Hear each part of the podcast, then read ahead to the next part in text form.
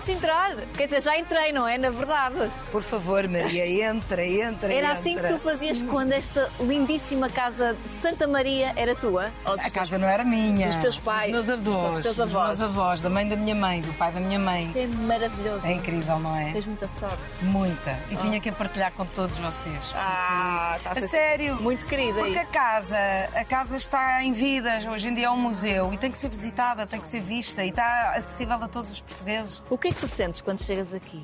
Qual é o sentimento? Diz lá. Sinto, sinto um privilégio enorme.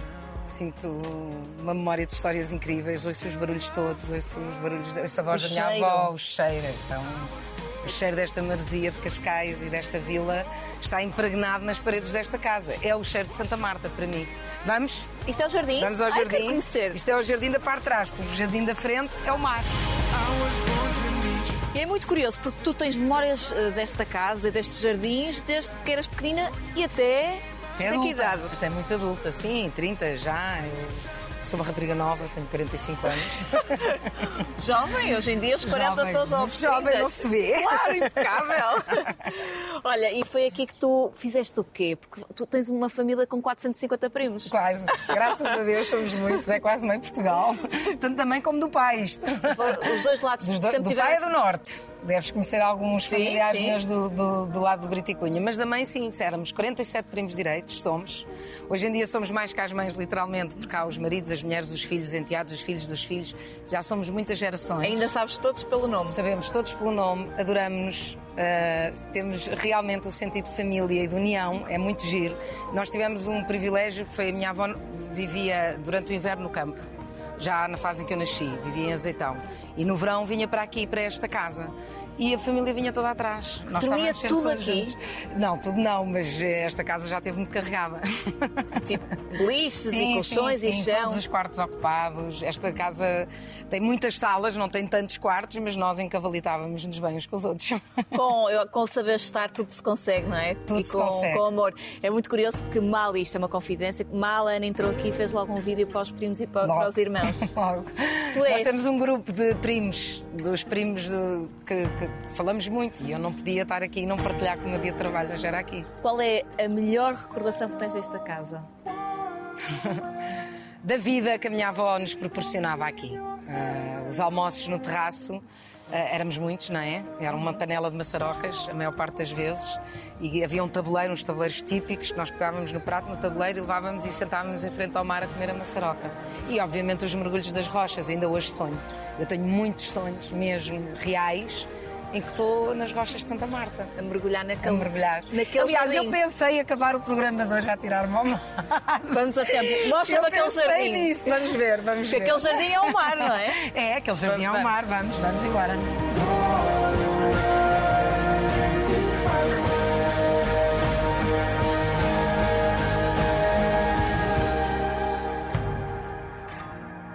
O jardim de trás não está nada mal, mas este. Bem, E já foi muito mais bonito. vou-me concentrar, vou tentar concentrar e olhar só para ti, mas isto tens uma vista. Tu és muito sortuda. Muito, Maria. Muito. Eu sou muito sortuda. Eu tenho uma grande gratidão ter nascido onde nasci, como nasci, na família em que nasci, com os valores, com os princípios, com a união, com a fé com que nasci. E, e sou muito grata por isso.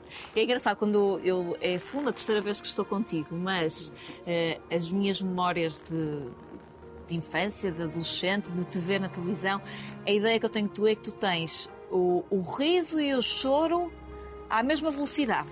Olha que gira a descrição. Obrigada, acho lindo. Mas é verdade, tu choras, tu ris, tu fazes a festa, mas também quando é para ser dramática, tu és dramática. Isso é um bocadinho da tua cultura espanhola. Talvez, sim, das minhas, sim, talvez, é assim, eu cresci em Espanha, eu fui para lá muito pequenina. Tenho uma avó paterna com, com ligações à Espanha, não foi por causa disso que fomos, mas fomos e, e tive lá dos seis dias aos sete anos. Quando vim para Portugal, estudei em Aliás, essa espanhol. passagem de, de fronteira foi inédita. Fui, eu fui de contrabando dentro de uma alcofa da praça. Literalmente. Literalmente. Literalmente. Na altura, sim, foi no 25 de Abril e não havia documentação. E foi literalmente assim, é uma história já muito conhecida. e passei como sendo roupa suja dentro de uma alcofa. Isso condicionou a tua vida? Nada. nada. Aliás, eu nem chorei. Estás-te muito bem. Bem, bem. Altura. Mas, mas sou uma grande privilegiada e, e, depois, mais tarde, quando, quando começo a desenvolver a arte, não é? Eu costumo dizer que foi a arte que me veio buscar a mim, eu não tive nem hipótese de não ser artista e graças a Deus a minha família, a minha mãe sempre me apoiou muito nas minhas escolhas, mas Portugal é um país com muitos preconceitos, não é? Somos muito pequeninos. Normalmente nos países pequeninos há muitos preconceitos e nós temos muitas ideias sobre quem é quem e, e que tipo de família é aquela ou quem é a outra, não é? Aliás, esta tua casa também representa um bocadinho daquilo que provavelmente esse preconceito tinha. Isso era para chegar. Eu, se calhar, antigamente não dizia muito de onde é que vinha, ou o que, é que era a minha vida pessoal, ou, parecia que tinha quase que alguma vergonha. Quando, quando surge esta, este teu convite e me dizem: Olha, gostava, Maria, gostava que fosse algo mais pessoal, que tivesse a ver com a tua vida pessoal. Eu pensava, mas o quê? Olha, vou para o Instituto Espanhol, acho que é, ou vou para Maria Amália, que foi um, um liceu onde eu estudei em Portugal. Uh, e de repente pensei, por que não Santa Marta? Porquê é que eu tenho que esconder um privilégio que eu tive na minha vida, que faz parte da minha formação, daquilo que eu sou? E que eu sou muito grata e que acima de tudo todos os portugueses têm que conhecer, porque é impossível não se conhecer esta E agora casa. está aberto a todos os portugueses. A todos os portugueses podem vir visitar, é o Museu dos Azulejos, é importante que os museus sejam visitados, que as crianças saiam das casas para ir aos museus, agora com esta quarentena toda e com todos os, os, cuidados, as máscaras, os distanciamentos, o álcool. Mas venham, venham ver as coisas bonitas que nós temos em Portugal. Cascais está recheado de história bonita. Uhum. Isto é apenas um, um dos isto é, espaços. É, isto é um rebuçadinho. Mas voltando então a esse preconceito que tu, de alguma forma, tu sabes que existe, sempre existiu e infelizmente eu acho que está para ficar ainda durante um Existe para todos os lados e vai existir Sim. sempre, Maria. Eu acho que faz parte do ser humano e o facto de estarmos a viver esta pandemia é uma. Pode ser um, um acordar para muita gente, para todos nós, não é para muita gente, para todos. Eu acredito, com todos os dramas que muita gente tem vivido e que eu sinto muito e, e, e estou consciente e também senti algumas perdas, esta pandemia veio para ajudar as pessoas a tornarem-se melhores pessoas e se calhar não deduzirem tanto da vida dos outros, não se ocuparem tanto do que está fora, mas ocuparem-se mais do que está dentro. Tanto que, ironicamente, nós somos obrigados a ficar trancados dentro de nossa casa com quem nós escolhemos viver e que se calhar já estamos fartos. Ai não, eu quero casar com esta pessoa e ter uma família, mas já não te aguento dentro de um apartamento. Então, o que é que isto quer dizer? Qual é a parte que não estás a ter atenção? E há muito disso. E há muito, e eu acho que isto é uma oportunidade de nós realmente vermos o que é que é a nossa vida e é uma oportunidade de nos tornarmos pessoas melhores. Portanto, o preconceito vai haver sempre. Quanto mais pequeninas são os locais, as aldeias, os países, mais preconceito há, não é? É uma coisa à proporção. É como os icebergs, o que há para baixo há para cima, mais montanhas. Mas tu sentiste esse preconceito uh, do meio artístico que foste conhecendo ou até mesmo da tua família que é tão tradicional e a tua mãe é um. É um... Eu tenho muita sorte. Sim. Dentro da tradição, esta minha família é uma cabeça muito aberta. Que bom. E é uma família ótima. Aqui não há julgamentos, nós fomos educados com muita fé e com a fé no amor e não com a fé na culpa. Uh, é fé no amor, uh, portanto não há nunca um ponto de partida ou de dizer mal, ou de querer corrigir, ou de querer atirar abaixo. Eu tenho muita sorte mesmo onde nasci. Uh, e preconceito há nos meios todos, há nos mais ricos, nos mais pobres, nos mais educados, nos menos educados, há em tudo. O que eu acho é que na nossa adolescência, nomeadamente na minha, quando eu ainda não estou formada como ser, quando eu ainda tenho os preconceitos na cabeça, quando eu não estou segura, quando eu tenho as minhas inseguranças, eu permito que todas essas sujidades me inundem e invadam a minha forma de ser graças a Deus, após alguns anos de terapia e algum crescimento. Que fizeste? Fiz, fiz muita terapia. Por adorei. opção, porque, e, eh, e, e eu. É, é, triste porque ainda é notícia quando alguém diz que, é, que faz terapia ou que, recorre, ou que recorre a uma terapia qualquer. Tu percebeste ou alguém chegou ao peito e disse: Eu acho que isto fazia bem? Não, eu percebi. Porque. Porque eu gosto muito de ser artista e de estudar cabeças e personagens e pessoas, não é? E acho o ser humano e o cérebro um mundo incrível. E eu tinha, tinha e tenho um pânico muito grande com um determinado animal, tenho assim uma coisa horrorosa com as cobras, feia de se ver, sempre vivi no campo, deparei-me com muitas, fico com falta de ar, é uma reação muito estranha. E eu sempre naquela achar o máximo, ai, um dia tenho que fazer terapia para perceber o meu medo, e um dia tenho que não sei o quê para perceber não sei o quê. E aconteceu, e falava com uma prima minha que é psicóloga, e, e, ela disse: sim, é giro, toda a gente deve experimentar, a análise é um, é um, serve para todos. E eu tive uma situação quando me estreiei em teatro. Eh, com a Fernanda Borsati, eh, pelas mãos de Manuel Coelho, no Teatro Nacional, fomos estrear a sala da Casa do Artista. uh, a minha personagem tinha muitas parecenças comigo e começaram a acontecer coisas esquisitas. Eu que fumava, não conseguia fumar, ficava tonta. A meio dos ensaios ouvia a Fernanda a dobrar, ficava zonza. E eu comecei a meter na cabeça que tinha uma coisa má, que não estava bem. Até que um dia lá disse à minha mãe: Eu não estou nada bem, passa-se alguma coisa. Vem ao hospital, o teu tio está aqui numa consulta, estamos aqui perto, vem cá. Eu fui. E fui ao otorrino. E o otorrino analisou-me toda e disse: Não tens nada, mas tens muito stress nessa cabeça, não percebo o que é que se passa. E eu, quando saí dali, cruzei-me com a minha. Foi tudo uma coincidência. Deus põe-nos sempre tudo ao universo, e como queiram chamar. muitas coincidências dessas na tua vida. Eu ouço os sinais. Eu não tenho coincidências. Pois, eu estou atenta. Ou estás atenta. Ou estás estou atenta. Muito atenta aos sinais. eu não perco um único sinal. Porque eu acho que eles são divinos, são maravilhosos e é uma sorte tê-los. E eu gosto de estar atenta e diverte-me. E encontrei a minha prima por acaso que ia visitar o meu tio e disse: Joana, olha, se calhar. A tal psicóloga. A tal psicóloga. E ela disse, claro, marcou-me. No dia a seguir fui à psicóloga, fumei, ri, chorei, chorei, chorei, saí de lá sem tonturas. E foi um processo que se iniciou, que durou muitos anos e, e que eu sou uma privilegiada porque isso ajuda muito, ajuda muito a fazermos um zoom out e olharmos para as coisas com algum sentido de pragmatismo. Em perspectiva. Em perspectiva, não nos emocionarmos sempre com tudo. Mas tu continuas a emocionar. Claro. E, mas eu gosto de pessoas que se emocionam, que uma pessoa consegue sentir o que elas estão a sentir, quase.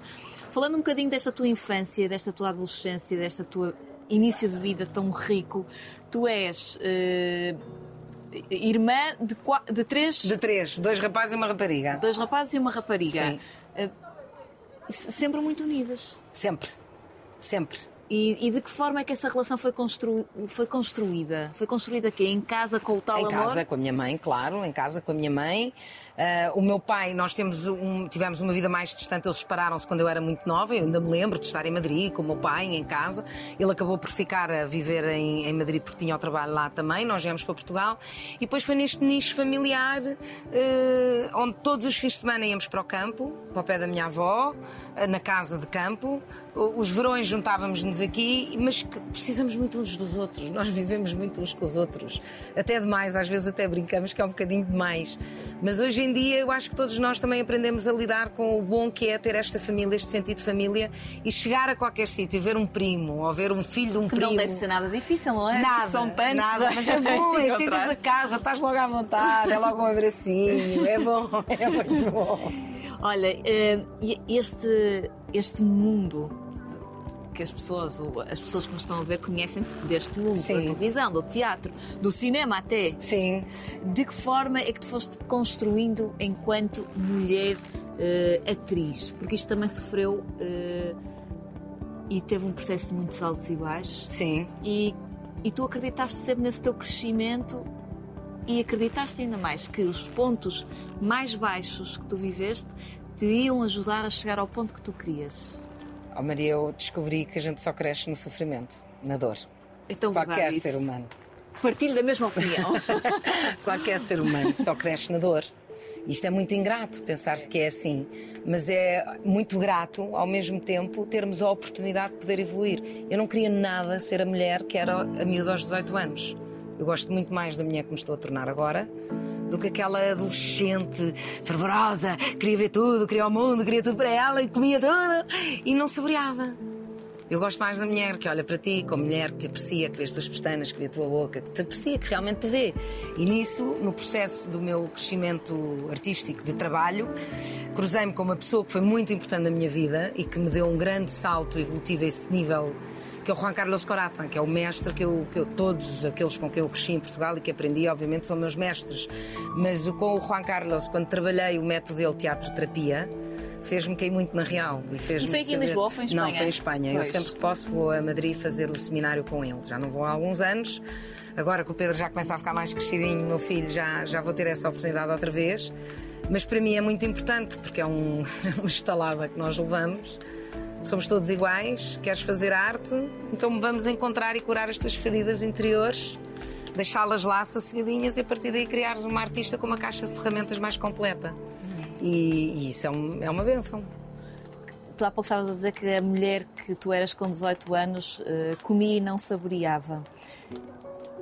E ainda tinha muitos X na cabeça. Muitos Muitos ses, muitos preconceitos. Eu sempre fui do tipo menina gorda, não é?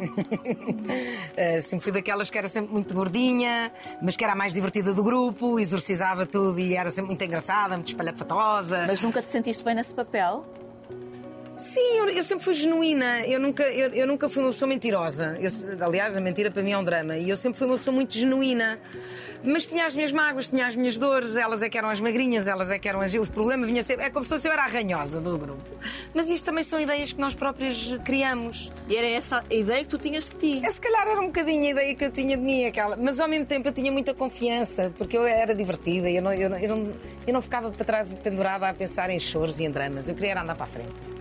Portanto, é um, é um bocado um equilíbrio, não é? Falando agora desta mulher que eu tenho aqui à minha frente e que. Porque ao, ao conhecer a tua história, e nós vivemos numa cidade muito ingrata para as mulheres, em que queremos tudo. E a tua história vem provar a muitas mulheres que estão a ver que as coisas acontecem quando têm de acontecer. Sem dúvida. Acreditas piamente nisso? Piamente. Mas viveste muito a tentar. Sim essa pressa, essa velocidade de querer viver. Eu tenho muito esta conversa hoje em dia com o meu marido. Essa conversa, essa coisa de querer viver e querer agarrar tudo e querer fazer é um perigo. E a vida é rápida. A vida é muito rápida. Nós não temos a noção. Eu hoje acordo e tenho 45 anos. Eu penso assim: como? Como? É tudo muito rápido e é muito importante saborearmos. Eu tenho uma prima minha que, que me disse uma frase quando éramos miúdas que foi que eu nunca mais me esqueci. Aliás, ela disse à mãe dela.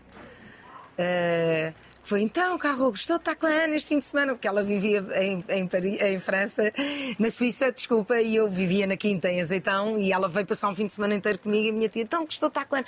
Gostei, mas ela não fala muito, e você falou, oh, Ana, ela falou. Dizia-me assim, ela falou, porque ela é mais tímida. E ela é muito feminina, muito suavizão, dizia assim, oh mãe, as pessoas têm dois ouvidos e uma boca para ouvirem duas vezes mais aquilo que falam. e eu pensei assim. Não sou eu. o oposto do que tu és. Mas foi um. Eu nunca mais me esqueci desta frase. E, e eu pensei, eu tenho que estar atenta a isto. Eu tenho que ouvir mais do que aquilo que falo. Isso vai me ajudar. Isso foi um início de um processo na minha mudança, não é? Mas foi uma frase que eu nunca mais me esqueci. Olha, eh, a tua, a, a, o teu início de, de, carreira de atriz e todos estes processos e o facto do público começar a conhecer e tu vives isto tudo é, é um processo que nunca para. É, tu sentes-te em constante crescimento. Claro, claro, e Deus permita que assim seja. No dia em que eu acordar e digo que sei tudo, estou tramada ser passada para trás no mesmo segundo. Nós nunca sabemos nada e eu. É engraçado estás-me a fazer essa pergunta. Eu estou a viver essa oportunidade agora. O facto de me ter afastado tanto do trabalho de ficção e das novelas para ser mãe, para me dedicar ao meu filho. Eh, eu estou neste momento num regresso a um ritmo de trabalho que eu já não tinha há muitos anos. Eh, e estou a sentir uma oportunidade enorme de evoluir. Uh, porque nós não nascemos ensinados, nós temos sempre imensas dúvidas. Estamos a fazer bem, estamos a fazer mal. Ai, mas eu sou muito teatral, eu sou muito expressiva. Não, eu não posso ter tanta expressão e eu tenho que fazer assim. Tenho...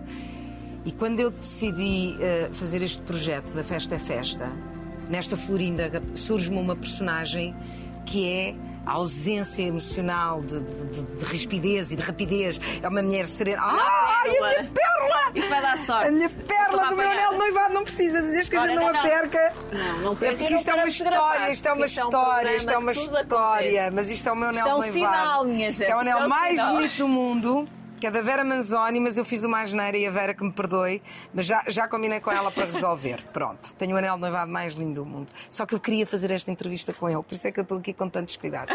Porque eu sou de sinais. Pronto, olha, deu-te um sinal. um sinal. E a Florinda uh, é-me pedido pelo, pelos diretores, pelo Tó, pelo Tó Correia, menos, menos, menos, não faças, não fales depressa, eu falo depressa. Uh, não sejas demasiado expressiva, corta, tens que ser o contraponto ao Bino, vocês vão ver quando virem o Bino feito maravilhosamente pelo Pedro, Pedro Alves, Alves, genial. Uh, eu tenho que ser um contraponto a ele e normalmente eu sou o contraponto do outro lado. E isto é um desafio. Eu não sei fazer isto bem. eu tenho que estar muito focada, eu tenho que saber muito bem os textos, eu tenho que estar muito preparada para ouvir as direções do Joaquim Nicolau, uh, contracenar com a Maria de Céu Guerra e receber dali. E, e, isto é uma oportunidade. Porque é engraçado, tu, tu és a Ana, a da cor, a dos lábios vermelhos, Sim. a dos brincos, a dos colares.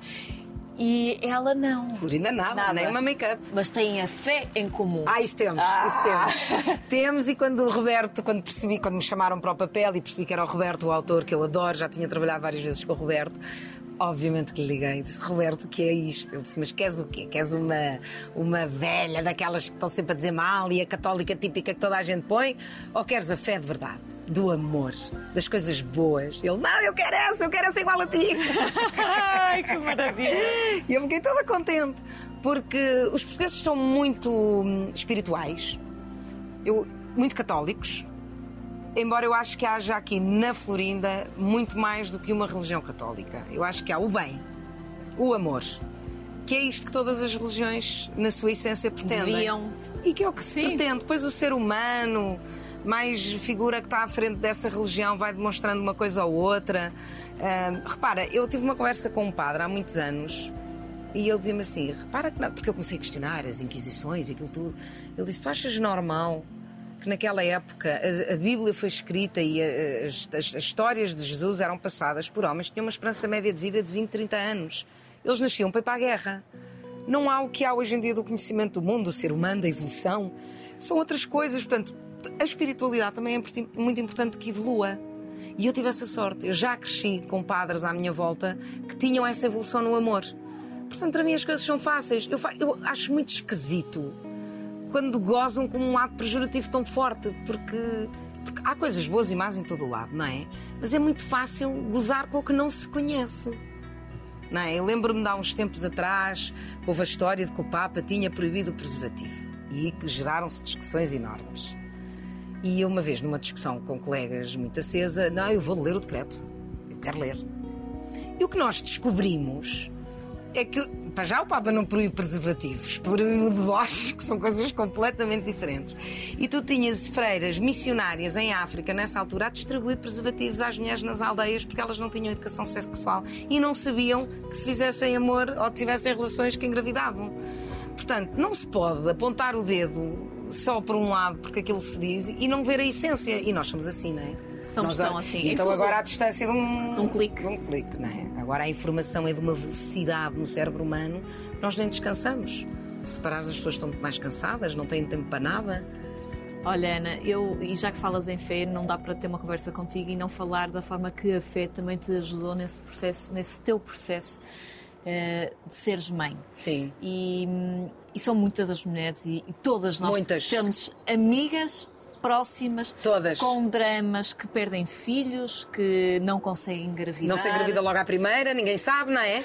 Portanto, e eu queria recuar porque uh, tu tens aqui, já passou por aqui o Pedro, que, um rapaz cheio de vida. Lindo. Lindo, cheio de vida, mas tu consideras que esse não é o teu único filho? Há aqui Sim, uma Maria não, Flor. tenho uma Maria Flor, tenho um anjo protetor fortíssimo espetacular. E conta-me essa história de fé, porque eu acho que isso é uma história de fé, é uma história também que tu cresceste muito enquanto mulher, porque tu na altura namoravas com o Miguel, certo? Namorava com o Miguel, ficámos à espera de bebê sem saber. Quer dizer, o Miguel que vinha de uma cultura muito diferente. Holandesa, sim. Holandesa, Ele é muito mais frio, não é? Sim, mais pragmático. Mais digamos, pragmático. Mais sim. pragmático. E não tinha a fé que eu tinha. Para teres uma ideia, a, a, a proximidade que a mãe do Miguel tinha de fé, na aldeia dela, na Holanda, era que as mulheres na igreja não podiam ir para a frente, tinham que ser as últimas da fila. Portanto, já aqui começa tudo mal. Como é que este miúdo cresce com uma fé boa? É impossível, não é? Porque Sim. então a mulher é excluída na igreja e vai lá para o fundo, portanto já está tudo errado. Uh, mas claro, tínhamos formas de pensar diferentes, ficámos, ficámos grávidos. Uh, eu vou ter, a, a, história já muitas mulheres a ouviram, mas acabou por se descobrir que era um bebê que não estava bem. Eu não conseguia tomar a decisão da interrupção. Uh, Foi-se percebendo ao longo da gestação se era um bebê mesmo doente ou não, a que fomos percebendo. No momento de fazer a interrupção, o médico que sabia que isso para mim ia ser muito difícil pediu-me para aguentar dois dias, porque ele não ia estar de, de banco nesses dois dias. Pediu-me duas semanas e o coraçãozinho dela parou uh, no dia a seguir. E então eu tive o meu parto, fui muito bem acarinhada por toda a equipa do Hospital Mas da como Luz. é que tu te deparas com uma situação? É porque tu, sendo católica, acreditando piamente em Deus, como é que tu recebes a notícia de que tens um filho que. Não sabias na altura se era filho ou filha, não é? Ainda não sabias. Acabámos por descobrir porque o síndrome de Tanner só dá a meninas. Ah, pronto. Como é é- Mas como é, que tu, como é que tu lidas? Como é que tu lidaste com essa situação? Porque eu sei que isso é um dos dramas Olha. de muitas mulheres. É curioso porque eu nunca tive a frase porquê a mim. Não me perguntes porquê, Maria. Talvez aqui consiga explicar. Eu lembro-me quando todos nós sabemos que os artistas, vou fazer aqui um parênteses, todos nós sabemos que os artistas são meio loucos, não é? E a loucura do artista é fundamental para a sua arte. E eu muitas vezes nas minhas sessões de terapia, quando me via muito equilibrada, dizia: Chega, doutora, chega, chega, que eu estou muito equilibrada, eu preciso da minha louca. Isto era o link que eu queria fazer aqui. Ah, quando isto me acontece, e é um processo, não é? Eu vou percebendo ao longo das semanas que as coisas não estão bem, eu aceitei. E, e nunca me veio a frase porque é a mim. A única frase que me vinha foi: ahm, se calhar isto é uma oportunidade. Eu não estou a ver qual é, mas eu quero vê-la. Eu não queria questionar, eu já era adulta. Eu tinha 38 anos, acho eu, 35, 38. E, e- e já estava muito no meu caminho de fé, porque eu tive um caminho que me afastei, que não estava nem aí, questionava tudo.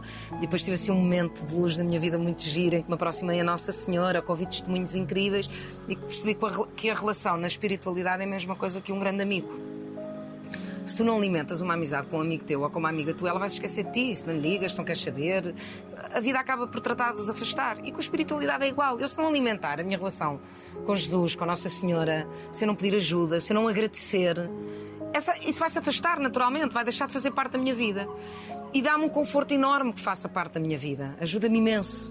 É bom. Eu acredito realmente no mundo do universo. Eu acredito na mãe, na mãe natureza com- de uma forma indiscutível. Para mim, a mãe natureza, Nossa Senhora, estão assim Mãos dadas. de mãos dadas. E, e tenho a sorte de ter a mãe que tive e com a fé que tinha, não é? E a minha irmã também. E foi natural, foi natural. Uma vez tive um amigo que me disse: se calhar estás a ter a oportunidade de ajudar um ser de luz a ter amor para ir para o divino. E eu disse: desculpa, não estou a perceber, Zé. Sim, todos nós somos seres de luzes, todos nós vimos cá várias vezes e todos nós, as nossas almas, o que pretendem é alcançar a luz divina. E se calhar essa gestação precisa desse amor para ir direto. Já pensaste nisso? Eu disse: não, mas vou usar. Vou usar. Explicaste isso ao Miguel? Expliquei, expliquei. Foi muito complicado para ele e foi mesmo muito complicado. Uh, acabámos por nos separar porque para ele era muito duro como é que eu tinha esta fé toda e não ia tirar o bebê e porque podia podia entrar em risco de vida também. Foi muito duro. Para mim, muito incongruente que ele não entendesse o meu lado de fé. Pronto, a gente acabou, acabámos por nos separar. E depois aconteceu uma coisa muito gira que foi quando, quando fizemos as pazes, quando fechámos o ciclo daquela relação. Uh, porque eu sou uma privilegiada. Eu casei com o homem da minha vida. Isso é indiscutível. Já vamos lá. Porque teve um início que eu digo-te uma coisa. Merece que toda a gente o conheça. Fiz ontem seis anos esse dia. Parabéns. E, e ele veio lá à casa buscar as coisas. Eu disse: Olha, vamos beber um vinho. Estávamos os dois muito emocionados a pensar: Não, de facto, isto é o fim. Bebemos um vinho. Um Amantis. Ainda te lembras? um Amantis. Que bebemos os dois dos vinhos de Dona Maria. Tivemos a conversa mais linda do mundo. Rimos, chorámos, eu perdoei-lhe, ele não entender a minha fé, ele perdoou-me, eu não entender o lado dele. Não sei. Foi assim tudo muito bonito.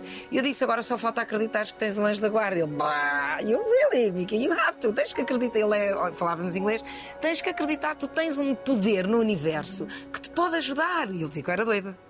E eu dizia, então vou-te pôr de outra maneira. Tu não acreditas nos duendes e nas fadas e no boom e nestas coisas todas do, do mundo transcendental. Acredita que tens uma fada. Pode-te ajudar, é bom.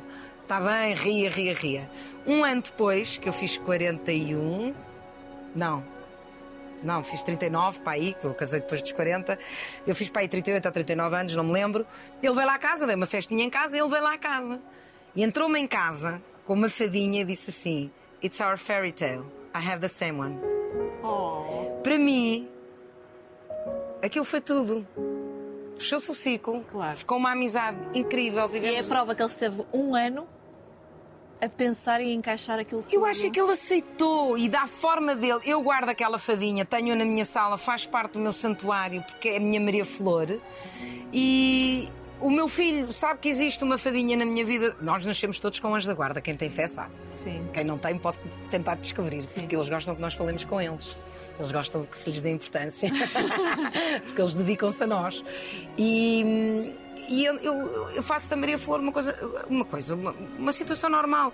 Tu começaste por dizer aqui uma coisa, Maria, é assim. É muito difícil para nós, para mim ou para ti, um dia vai-te acontecer, quando estamos a dar estas entrevistas que são maravilhosas, somos muito bem acolhidas, falar sempre das mesmas histórias. Sim. Porque às vezes são sempre as mesmas histórias, mas ela já disse, para que é que eu vou falar disto?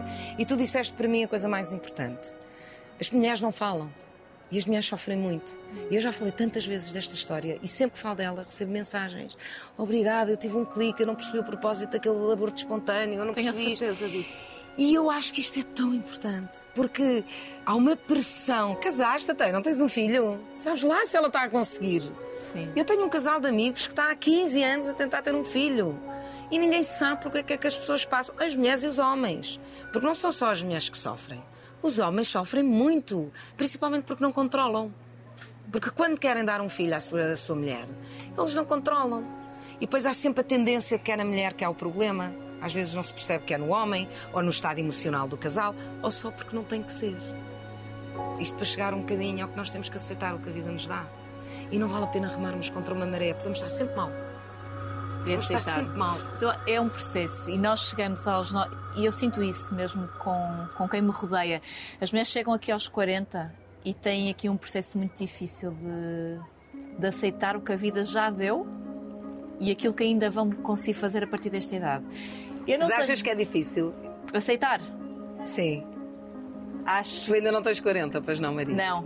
Eh, Então eu vou-te contar um segredo que ninguém nos ouve. Tu vais entrar na melhor fase da tua vida. Esquece. tu vais entrar no melhor. eu, eu acredito que sim, mas, Melhor. mas ouve-me. Eu tenho amigas com 40 e eu Sim. sei, todas elas passam por um A processo. entrada é lixada. E tu entrada- fizeste uma peça a falar exatamente. 40 e então. Sim, a entrada é lixada. Isso também foi um sinal para ti? Essa peça na tua Foi- vida? foi- olha, foi, foi- foi- foram, tem vários sinais na minha vida essa peça, trouxe muitas coisas. Eu toda sabia, A estrutura, eu sabia. Toda a estrutura da peça traz, não é? Claro que sim, claro que, e que as 40 ensinam muita coisa e há momentos fortes e momentos divertidos e momentos eh, mais angustiantes. Eu acho que o pânico da transição é fortíssimo. É fortíssimo. Ali outro quase dia- uma barreira, tipo, de um dia para o outro, no dia 27 de maio eu vou ter 39, no dia 28 já tenho 40. Como é que isto se Eu no faz? outro dia recebi um telefonema da Matilde Breiner, que faz anos amanhã. Portanto, quando esta entrevista passar, ela já fez. Nem olá me disse. Disse, olha lá. Quando entras nos 30, entras numa idade nova, numa vida, não é nos 30, é nos 40, entras numa idade nova, não entras, promete-me que entras, promete-me que eu vou entrar nos 37, eu já estou a desesperar. Se Matilde, eu fui meio aos 41, o que é que acho que eu diga mais? Eu casei-me aos 40 anos. Tu és a esperança de muitas mulheres. Ai, mulheres, por favor. Eu encontrei o homem da minha vida aos 40 anos. Conta-me essa história, essa história tão boa. Tu foste tão desbocada. Eu não podia perder a oportunidade, ele estava ali à minha frente. Calma, calma, vamos por partes. Então tu estavas na tua vida naquele ramo-ramo, certo? Sim, eu estava a trabalhar, estava muito fechada eh, para a vida. Estava. Mas porque vinhas do, pulsos. não vinhas do processo da. Vinha de ter perdido a Maria Flor, de me ter separado e ter levado um tiro. Uma bala essa- perdida. Não, isto- isso- essa história, isso foi. Também é uma história. Tu, certa altura, estavas, estavas no Rio de Janeiro? Eu, eu sei lá, eu pensava assim: ou me estão a dar uma oportunidade de eu me tornar um grande ser humano. Passar tudo. ela agora ri-se, mas ela passou as, pa- Passei mal. Passou as passas Passei, Algarve. assustei-me, é muito aflitivo, deixa-nos. É assustador, não é? Não te passa pela cabeça que estás num restaurante e que vais para casa com um balásio no pé, não é? Não foste para casa, foste para o hospital. Fui para o hospital. Fui para o hospital. E Portanto, estavas numa esplanada com amigos. tinha acabado de estrear um espetáculo, doida para ir para a cama. E o Ricardo Trepa tinha vindo ver a peça. Ah, eu venho do Porto agora, vais jantar comigo. Eu disse ao Ricardo, eu estreiei ontem, quero ir para cá. Não vais, não vais, não sei o quê, não vais, não vais. Para a. Jantámos no de Oliva, fomos ao Olivier a seguir, tudo amigos, não é? pronto, e deu-se a situação de haver uma discussão na varanda, ou houve uma bala perdida e que veio parar no meu pé. E devo dizer publicamente que o Ricardo Trepa é só emanado o homem mais corajoso que este país tem. Porque ele fez o, que eu- o infazível. Ele deu o peito às balas naquele momento, não tive medo de ninguém, agarrou em mim, tudo em pânico, tudo a fugir, e ele, arranja uma cadeira, e eu, não tinha o Ricardo para aí não, e ele, vá calada. Olha, ele foi, de facto, extraordinário. O sangue frio que aquele homem teve naquele momento nunca me largou. Toda a gente, e depois toda, obviamente toda a equipa do Olivier, isto foi, foi tudo uma, uma situação muito incongruente e muito Inesperada para e todos. sim, acredito. Acabou bem, não aconteceu mal a ninguém. A fé buscar esteve aí contigo. Quando percebeste que aquilo. Eu não sei que dor é que tu sentiste, o que é É que. quente, é uma coisa quente. Não dá para sentir muito bem a dor. O pânico é, mai- é maior. Mas percebeste que era uma bala? Depois, quando olhei para o chão, não tinha alternativa. Eu estava em cima de uma poça gigante. E a Gigante. fé aí entrou em ação? Sabes que eu tenho uma, uma imagem que a Maria Flor estava sentada numa nuvem, tipo a empurrar-me para eu dançar mais para a esquerda, para a bala não me bater no pé. Não brincas. A Isto pode ser muito estúpido, mas eu sou mais feliz assim. É-me indiferente do que as Esse, pessoas esse pensam. sorriso diz o que tu quiseres. Mas acredito que acredito que eu tive mais uma benção. Eu podia não ficar. Na, na forma como foi, no sítio onde foi, para além das botas da Catarina Martins terem um ferro português muito bom que fez a bala desviar e não entrar para dentro do pé, fez ela sair. hum, eu acho que eu tive ali um momento de privilégio muito grande. Como é óbvio, Maria podia ter ficado sem pé. Eu podia ter ficado coxa para o resto da vida. Mas já podia, podia ter acontecido um drama muito maior. Não vamos entrar por aí. Mas eu podia ter ficado coxa Sim, para o dentro resto de da vida. todas as- as eu acabei três meses, eh, três meses, não, mas eh, um ano depois a fazer o shot de Valeriana a dançar com a Valéria Cabaré. Quer dizer, Sim. eh, portanto, eu tenho muita sorte. E se eu não for uma pessoa agradecida à minha vida, então Quem estará? quem estará? Mas é engraçado, porque tu entraste e não, não podemos passar isto assim en passant. tu, eh, portanto, vinhas, perdeste a Maria Flor, separaste Sim. o Miguel, levaste um tiro no Levei um pé. tiro. No dia, em que, ou na- na- no dia a seguir a estrear um espetáculo e depois tiveste ali um processo em que tu tiveste enfiado em casa. Fiada em casa. Eu não queria, eu não, eu só queria ver as minhas novelas, estudar Porque a minha não novela. conseguias fazer nada. Eu não, eu Ou não querias. não queria, eu não tinha, não Mas queria. estiveste limitada. Eu tive limitada, eu tive três Pois. meses completamente limitada, com o pé para cima, ia dois em dois, dia sim dia no Hospital de São José. Desde já, uma benção para as enfermeiras do Hospital de São José, a enfermeira Maria, tenho muitas saudades suas, porque me trataram como ninguém, em que tinha que limpar a ferida, porque para fechar tinha que se ir ao pus mal, para limpar, para fechar. E foram três meses assim. Os médicos disseram: se você ficar quieta com o pé para cima o dia todo, deixamos-la continuar a fazer o espetáculo. E eu pedi à Sandra Faria e aos colegas para fazer de muletas. Fizemos a adaptação, conseguimos fazer e eu fazia o espetáculo. Confesso que a primeira vez que entrei em palco tive um bocado de medo, estava a sentir muito exposta. Mas pronto, passando essas coisas todas e eu estava eh, mergulhada no meu trabalho. Fazia teatro, Uh, depois veio o Beijo do Escorpião, uma novela que eu adorei fazer, onde eu me empenhei muito. Eu gosto muito de ler os episódios todos, gosto de fazer a minha decupagem, gosto de saber de onde vou, para onde venho. Quer dizer, Tens o tenho- teu ritual. Tenho o meu ritual e um ritual que, se eu uso a 100%, ninguém põe a vista em cima, porque gravar uma novela não é para todos. Sim. E ninguém me punha a vista em cima. Eu adorava estar em casa com a minha lareirinha acesa a fazer o meu estudo. Eu não saía de casa. E a Matilde, muitas vezes, que chegou a viver comigo, dizia: Qual é a tua? Sai de casa. E eu: Está bem. A dia 9 de abril, fez agora seis anos, ah, havia, uma, havia duas exposições que abriam: uma do Mário Belém e uma outra, não sei onde. E a, Maria, a Matilde ainda insistiu comigo. Eu disse: Ai, não estou nem olha, vou ficar em casa. E desliguei o telefone e tive um baque. Eu disse: Tens 40 anos, estás fechado em casa, não te mostras ao mundo. Estás com uma depressão, não estás? O que é que se passa contigo? Faz qualquer coisa, faz-te à vida, mulher. E peguei no telefone e disse: Olha, Cindy, quando saís de estudo, eu passo-me a buscar e vou contigo à exposição. Estás proibida de te atrasares. Mais. Então foi. Gosto tanto dela. Gosto tanto dela. Fui, fomos primeiro a uma exposição ah, ali na. Não, foi- não sei se era na Câmara de Lisboa. Fomos a uma exposição, bebemos um copo de vinho, fomos para a outra do Mário Belém, já chegámos tarde, bebemos outro copo de vinho, depois encontramos a Pimpinha, encontramos mais a Mariana, uma amiga nossa, a Mariana Postrelo e o Afonso. Estavam ali todos, no fim da exposição do Mário, já era ao fim de noite. O Afonso. O Afonso. Que eu por acaso conheço há mil anos, que é, sei lá, de, Portugal é deste tamanho, nós conhecemos-nos todos, não é? E, e estávamos ali à conversa, tal, ai, nós agora vamos jantar fora, está bem, então vai. Disse, Sim, eu vou para casa. Para mim já deu, já saí, já mostrei, já vi que não estou depressiva, já posso ir para casa. Já não estava nem aí. E não vais, e vais jantar, e vais jantar, não vou nada, não vou nada, não vais, vai. Está bem, eu vou. Eu pensar, oh que caneca, agora vou jantar fora, não me apetece nada. Quando vais arrastada, sei tão bem o que, isso, o que isso é. Estávamos numa mesa redonda e estava o Afonso sozinho com cinco mulheres. Sorte do Afonso. Claro, todo contente, todo girasse, não é? Porque nunca mais é giro que dói. uh, estava sempre a servir vinho. Vá, meninas, um tchim-tchim. Um tchim-tchim. Sempre um tchim-tchim, um tchim-tchim. E a gente via mais um, mais dois, mais três. Eu às tantas já estava. Uh, muito relaxada. Na boa, mais um tchim-tchim. E, e, a Mariana, uma das nossas amigas, diz assim, a meio de um tchim, Ana, que gira que tu estás, estás bem, vejo-te bem. Eu disse, oh, filha, é tudo mentira, é tudo vinho que eu estou aqui, olha, não vejo ninguém há mais de dois anos. E ela, a sério? E o Afonso assim, a sério, não tens namorado há dois anos? Eu, não. E ele, eu também não. Não tens, dá cá uma beijoca. Olha, quando demos uma beijoca... O que é que sentiste, Tremi toda. Jura? Juro-te. Daqueles. Ainda hoje me lembro daquelas borboletas Sei. daquele dia. É tão bom. É tão- Principalmente quando estás casada e as borboletas supostamente deixam de existir. Lembrar-me delas é ótimo. Ficámos assim a olhar para um para o outro. Eu já muito relaxada e disse: está lá outra, só para ver que isto está bom. Isto é a melhor parte. Pronto, e começou assim o namoro e depois, depois ainda houve mais as neiras durante a noite. Queria ir tudo para o Lux e sair. Eu, qual Lux? Tu não vais para o Lux? Então. ah, lá vais para o Lux. Onde é que levaste? Tu vais passear comigo, para o Lux.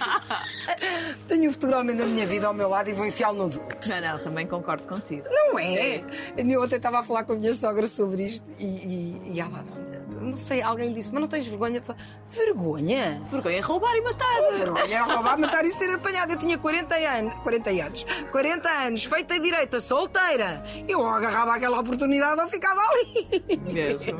E agarraste. E agarrei-a e ele nem estava muito apaixonado por mim, nem eu por ele. Uh, Não? Não, não. Foi uma coisa que aconteceu nessa semana, ao longo dessas duas semanas, foi acontecendo. Claramente fomos realmente conhecendo-nos um ao outro. Eu tinha feito uma coisa. Ah, eu vou contar esta. Esta eu nunca contei. Esta é Ah, gira. então eu quero ouvir. Esta é gira. Ah, eu tinha, eu, como sabes, eu trabalhei muito com a Valéria Carvalho, como uma irmã Sim. para mim. A Valéria tirou o melhor de mim. Aquela brasileira é uma luz na minha vida. E ela tinha-me contado uma história de uma amiga que tinha escrito uma que tinha-lhe aconselhado a escrever uma carta ao divino, a Deus, a quem ela quisesse, mas a pedir o homem que ela queria. E, mas as coisas mais. tinha que ser específicas, as coisas mais absurdas. Por exemplo, que ela, ela só tinha uma mesa de cabeceira em casa ao lado da cama. Tinha que ter duas, porque aquela cama não estava preparada para receber o marido. Tinha que ter o outro lado confortável também. Coisas muito absurdas. E eu disse: Ah, eu vou escrever essa carta ao divino. E um Escreveste. dia escrevi. E comecei, parecia que estava na escola. Meu querido Menino Jesus, Divino Nosso Senhor, Universo, Mãe Terra e Nossa Senhora. A todos. Eu, eu sou muito compulsiva. Claro. Eu consigo ser muito compulsiva. Nenhum falhou. E porque eu, para mim o universo e a Mãe Terra é assim, são reis e senhores de tudo isto. Para mim são Deus, não é? Gostava de ter um homem assim tal e tal. Eu fui ao ponto da cor do cabelo, da cor dos olhos. Que eram Queriam os que tivesse Afonso? olhos verdes e cabelo moreno. E toda a gente diz, mas o Afonso é loiro. Não, o Afonso era loiro quando era criança. Hoje em dia é moreno. Desculpa lá. Aquele cabelo não é loiro. E, e escrevi, disse que queria que fosse um homem com sentido de família, que me fizesse rir, que nos divertíssemos e fôssemos. Fui específica, eu tenho essa carta comigo. E, e guardei, eu tenho um altar em casa e guardei-a no meu altar e entreguei. Nunca mais me lembrei dela. Este romance começa, não é? E um dia vamos passear os dois para o Chiado, fomos logo apanhados por uma prima dele. Fomos logo apanhados, nós a querer andar às escondidas, fomos logo agarrados. E fomos até a minha casa, que tinha um terraço, e às tantas estamos a dar uma beijoca, não é? O sol a iluminar, aquele quadro todo cinematográfico. Ana, epá. E eu olho para os... E eu toda a vida achei que o Afonso tinha olhos azuis. Eu sempre achei que ele tinha olhos azuis. Nunca... Para mim ele era de olhos azuis. E quando lhe estou a dar o beijinho com o raio do sol, percebi que ele tinha olhos verdes. Fez-te luz. E percebi tudo. Disse, é ele. É ele, foi o homem que eu pedi. E eu disse, és tu. E ele disse, sou eu o quê? E eu disse, és tu. Tu és o homem com quem eu vou casar. Ele ficou assim bem baralhado. e Não ficou em pensar, "Ah, pânico? Não, não. Ah, pronto, menos vai, mal. vai tudo. Isto é para pôr as cartas todas. Todas jogas. Todas. Também- não foi assim tão específico, mas percebi naquele dia que a coisa podia ser séria. E, e pronto, e depois acabou por ser, não é? E depois foi muito rápido e ele um dia confessou-me. Eu também não te achava assim, isso tudo. Achava-te graça. Pronto, mas agora Apaixonei-me por ti depois quando te conheci. casaram. E isto de ser mãe, quando tu recebes a notícia que estás grávida, Que... Ai, foi oh, oh, Ana, quando, quando se calhar já não esperavas nada ou, ou ainda tinhas, ou sabias que ias ser mãe? Ai, não, eu queria ser mãe. Tu querias ser Eu mãe? queria muito. Mas já tinhas. Ainda Eu tinhas... sempre me visualizei com crianças. Portanto, acreditaria que sim, mas Sim. não estávamos a conseguir. Tanto que nós, o nosso objetivo era no dia do casamento dizer aos convidados que estávamos de esperanças. Mas não conseguimos. Casámos, não estávamos de esperanças. E hum, por acaso a notícia veio num momento um bocadinho turbulento da minha vida. Porque eu tinha acabado de saber que a minha mãe estava doente. Mas a tua mãe ainda conheceu o teu. Conheceu, conheceu. E nós, eu soube que a minha mãe estava doente numa sexta-feira e, e, no- e eu estava desconfiada que poderia estar grávida, só que já tínhamos feito tantos testes e eu já tinha chorado tanto que era cedo demais para fazer o teste. E eu ia ter com a minha mãe lá azeitão, ahm, ia com o Afonso e, e eu disse: Eu vou fazer o teste. Ele disse: Tu és maluca, para quê? Para que vais fazer o teste? Para chorares outra vez, já não basta o que estás a viver agora, ainda vais. Espera, deixa ver se, se, se, se estás, se não estás, deixa o tempo correr. E eu, não- eu tinha que dar uma alegria à minha mãe naquele fim de semana, eu tinha que lhe dizer qualquer coisa boa. E fiz o teste. E, e estávamos os dois a rir à gargalhada.